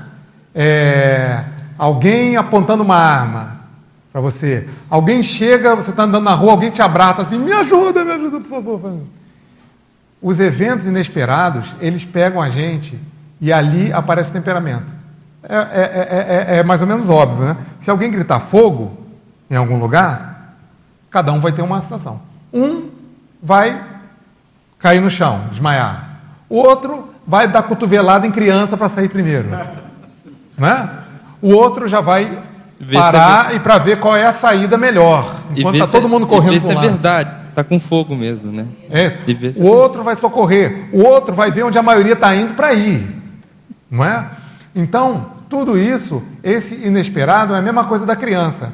Você passou, passou a, a ter um outro valor que é o da sobrevivência, que é o nosso valor primeiro do ser humano, de sobreviver. E ali naquela hora, a, a tendência da, da pessoa é, é, é, esquecer um pouco a aparência, esquecer o que vão pensar. naquela não, é fogo. Ou eu, ou, eu me, ou eu sobrevivo ou não. Aqui. Então, esses momentos inesperados, eu, contei, eu falei algumas coisas, algumas coisas mais óbvias, né? algumas coisas mais óbvias. Mas o inesperado pode vir também em algumas dosagens dif diferenciadas. Vamos supor, uma péssima notícia que te dão, como é que a pessoa reage, né? A, a péssima notícia. Não, não, precisa ser necessariamente de sobrevivência. Uma, uma perda afetiva grande também, que também é de uma hora para outra. Você recebeu um fora, terminou algum relacionamento que era muito importante para você, uma, uma perda no trabalho, alguma coisa. O inesperado mostra muito do seu temperamento. Então, uma coisa é ver isso. O longo prazo, desde criança, as tendências, as escolhas, as preferências, os favoritismos da pessoa. Outra coisa é o, é o agora. Aconteceu assim, de uma hora para outra. Oi, é, ele só quer falar. É, Rapidinho. Diga eu tô, tô refletindo a respeito aqui do, do curso intermissivo, que estava conversando sobre SBREG, e eu cheguei numa conclusão que talvez o maior sucesso do curso intermissivo seja a gente ter recobrado a nossa capacidade de autodiscernimento que impede a gente de fazer algumas burradas. E, e é uma condição assim que a gente tem que estar lúcido para isso. Talvez seja o mais sério de tudo, assim, é, voltar, recobrar a capacidade de elaboração mental, reflexão sobre o que está fazendo, cosmoética, assistencialidade, enfim, todo o processo que é positivo. Talvez autocrítica. A gente pode estar tá iniciando, né? Exato. Assim, agora. Eu, eu não é nem vi, recobrando, está é, começando. Ou, ou, iniciando. Eu vi isso, tem no, no, na ortopensata lá do, do Zéfiro, falando sobre, é, sobre isso. Que a síntese, assim, a, a essência do curso intermissivo é autodiscernimento. Ou aprender ou recobrar. É um dos dois, que é a, re, é a intermissão de touro que você falou. É mais, ou, mais ou menos nessa que eu quero fazer uma pergunta. Tá desligado aí. É, Quer dar o seu? Alô?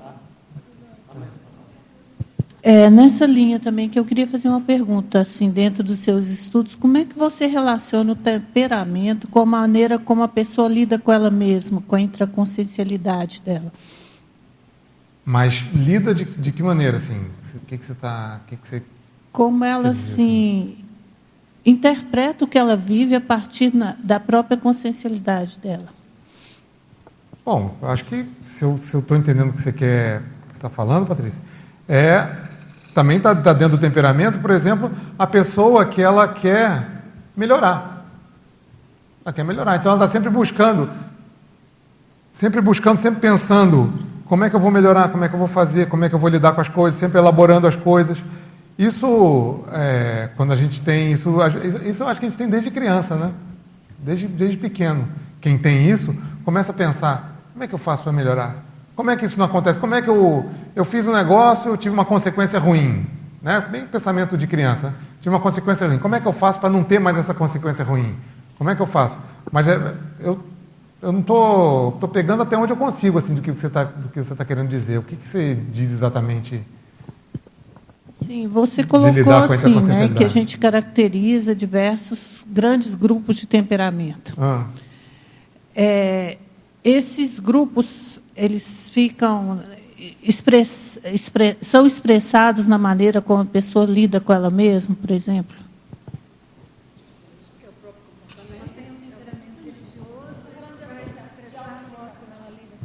É isso? Seria uma maneira da gente, inclusive, descobrir o tipo de temperamento que a gente tem, se a gente.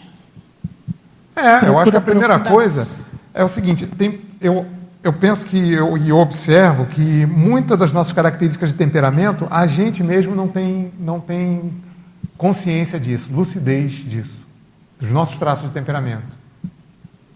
Por quê? Porque às vezes nesses grandes grupos que a gente divide, aquilo está tão vincado e aquilo faz tão parte da nossa manifestação que a gente não, não, não consegue perceber mais a coisa, já, já é.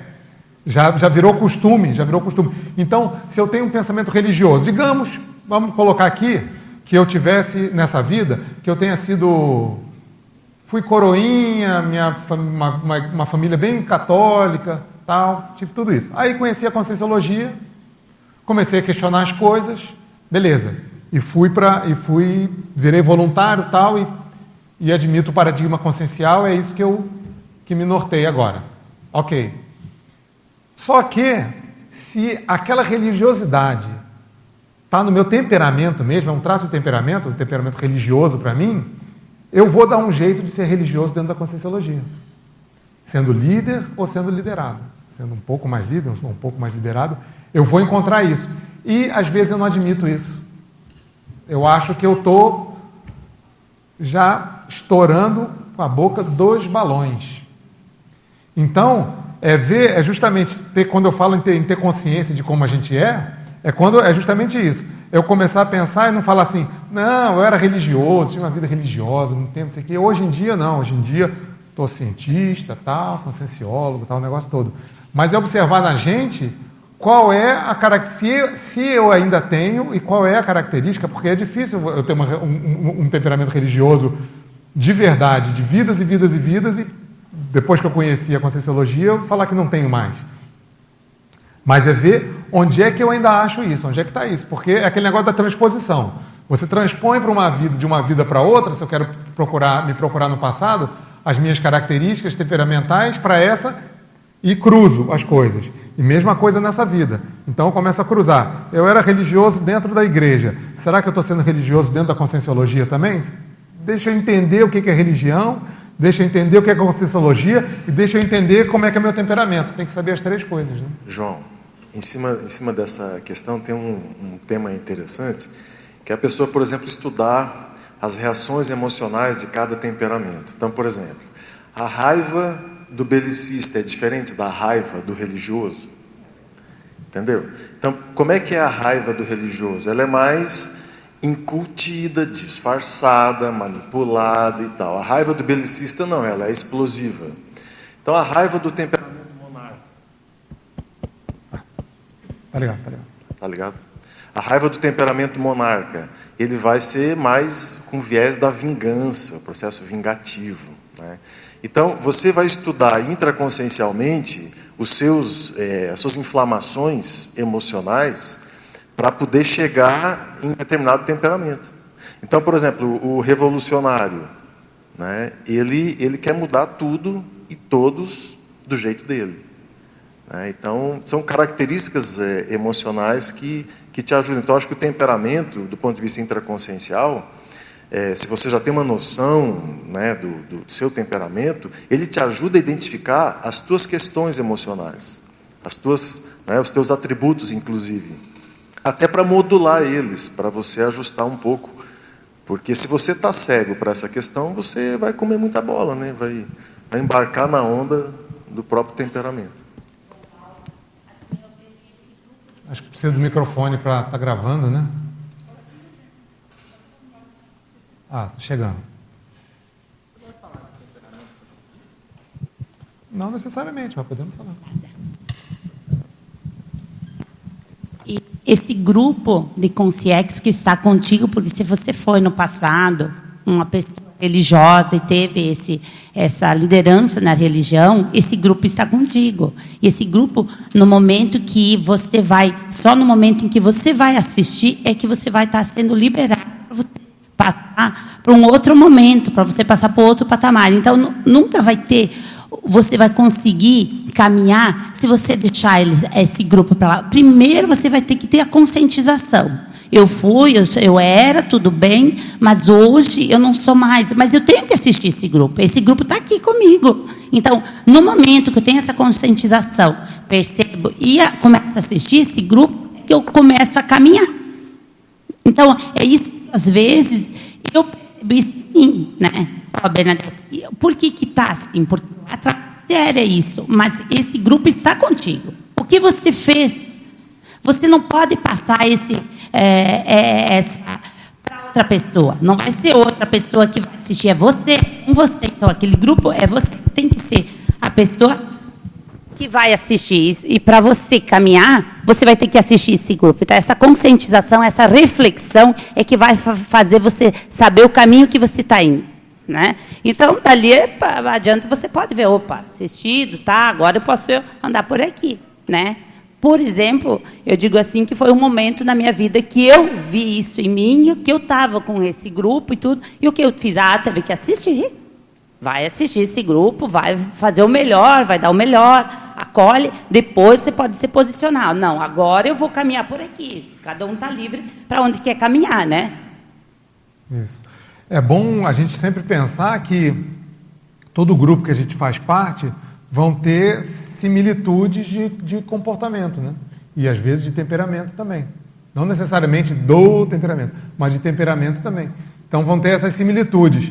É, que nem eu falei, por exemplo, você tem às vezes um, um, hobby e esse hobby ele envolve mais gente. Então o cara tem hobby de pescaria, pescar. Normalmente ele se agrupa com outros pescadores e sai no fim de semana para pescar. Né? Eles têm as mesmas, é, os mesmos interesses né? parecidos. Então, é a mesma coisa quando, com um grupo extrafísico que, que, que cata a gente ali. Se ele não tem similitudes com a gente, ele nem, nem, nem rela direito na gente. Né? Não, tem, não tem similitude, não tem nenhum tipo de, de, de, de, de rapport do passado. Às vezes, tudo bem, você reciclou, você está à frente. Eles estão muito menos cosmoéticos que você, estão mais anticosmoéticos. Mas existe alguma similitude, está tá incomodando, pegou, existe interprisão, tem similitude, vai ter é, é, é, é, é semelhanças de, de, comportamento e de temperamento também é possível. Né? Temperamento, a coisa ainda é mais forte. Né? Beleza? Ah, diga lá. Tá, tá gravando? Tá. tá. tá. Não, eu agora você falou do truque para para conhecer o temperamento, né, que é a questão dos episódios inesperados. Eu sofri um acidente ontem de carro, e minha filha, que não foi grande coisa, né? Batemos numa moto, né, os dois estavam em, em velocidade pouco, então foi tranquilo. Mas eu desci do carro num comportamento que era um padrão conhecido meu, que era de drama, de exagero, de excesso. Eu desci apavorada. E, de repente, no meio daquilo, alguém me bateu no ombro e disse assim, calma, não aconteceu nada, está tudo bem. E aí eu baixei a bola e digo, gente, está tudo bem mesmo, né? Eu não sou, eu não quero mais ser assim. Então eu quero ser mais prática, eu quero ver o que está acontecendo, como é que a gente vai agir e conseguir fazer esse, né, essa volta. Mas foi muito interessante, porque depois eu fiquei pensando, eu digo, era um padrão que eu era acostumada a ter, que era de dramatizar, de exagerar, né, de fazer a coisa muito maior do que é. E aí eu fiquei pensando nisso, é Mas real. Você se, você se pegou pelo, sem querer, né? Exato. Porque foi justamente na hora que, que, que você não estava raciocinando. É. Você não estava se protegendo ali. Na Exato. hora foi. Nossa, foi a explosão. Exato. Na, naquela explosão, você. Você aparece mesmo, a gente aparece mesmo. Coisa muito interessante que eu achei o negócio do episódio inesperado. Tem verbete sobre isso? Não conheço. Alguém conhece? Ah, se você puder escrever um verbete para a gente. pensei que você falava, então vou escrever. Não, mas o, o superintendente. Poxa vida, já estava aqui. Que dia, que dia. Pois é, eu achei interessante. Você consegue falar um pouco mais disso aí para a gente? Que isso aí foi. Ela tipo deu um exemplo, agora foi muito didático. Né? Foi muito didático. E o bacana é que ela pegou, ela viu. Desculpa, qual é seu nome? Gilce.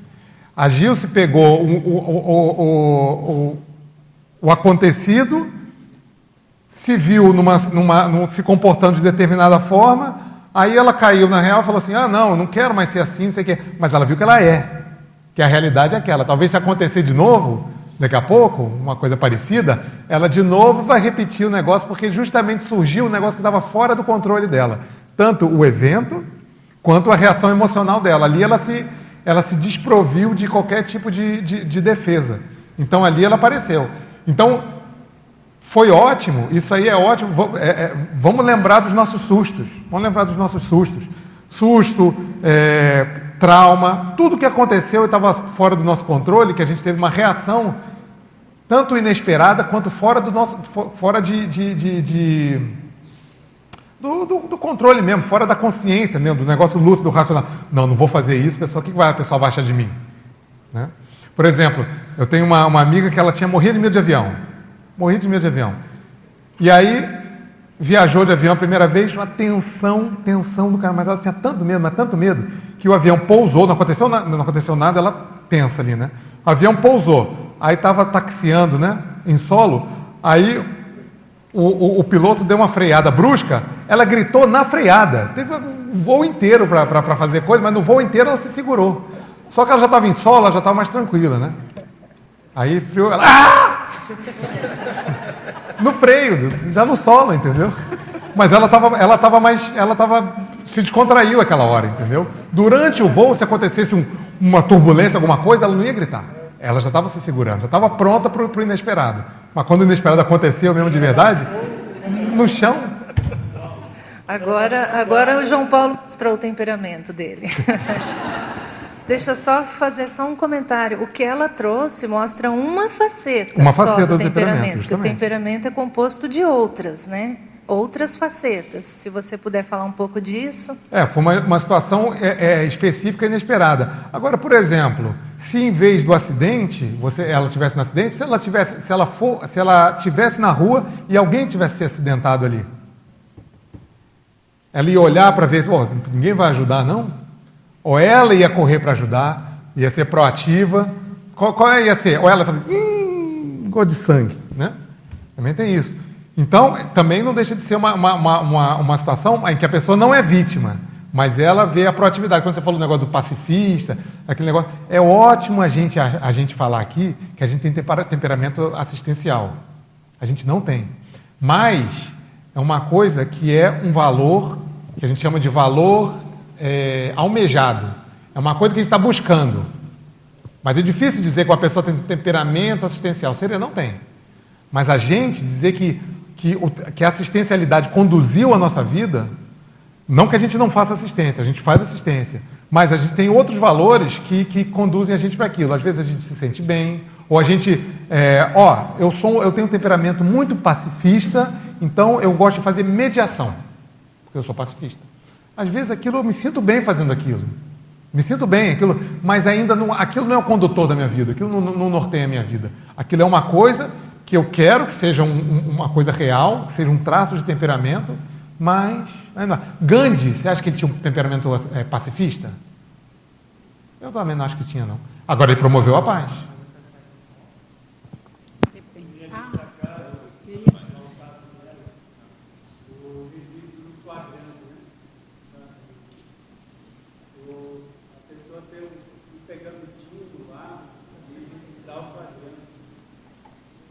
Sem precisar fazer o BO, né? É, é ela o próprio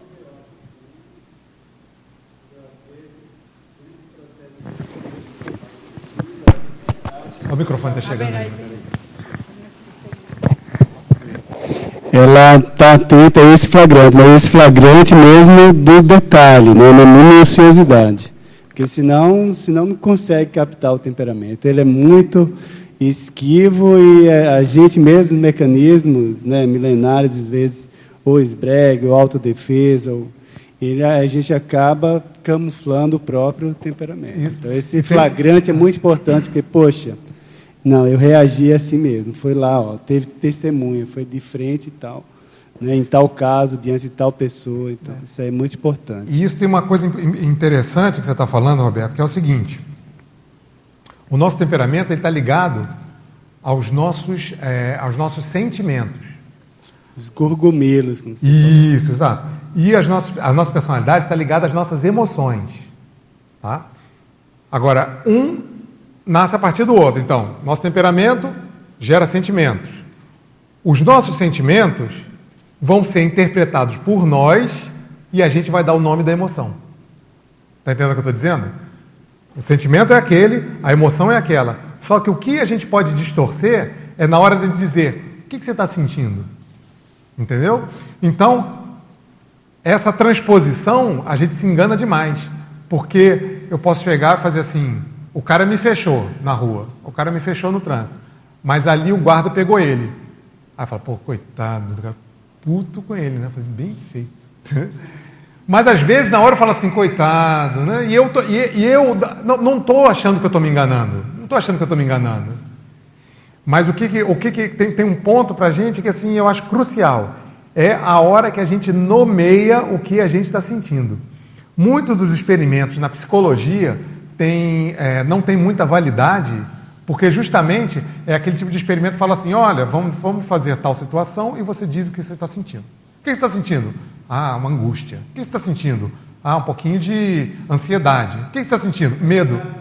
Pois é. Depende da elaboração. Depende de duas coisas: da elaboração mental da pessoa e também da capacidade da pessoa de no, saber nomear o que ela sente.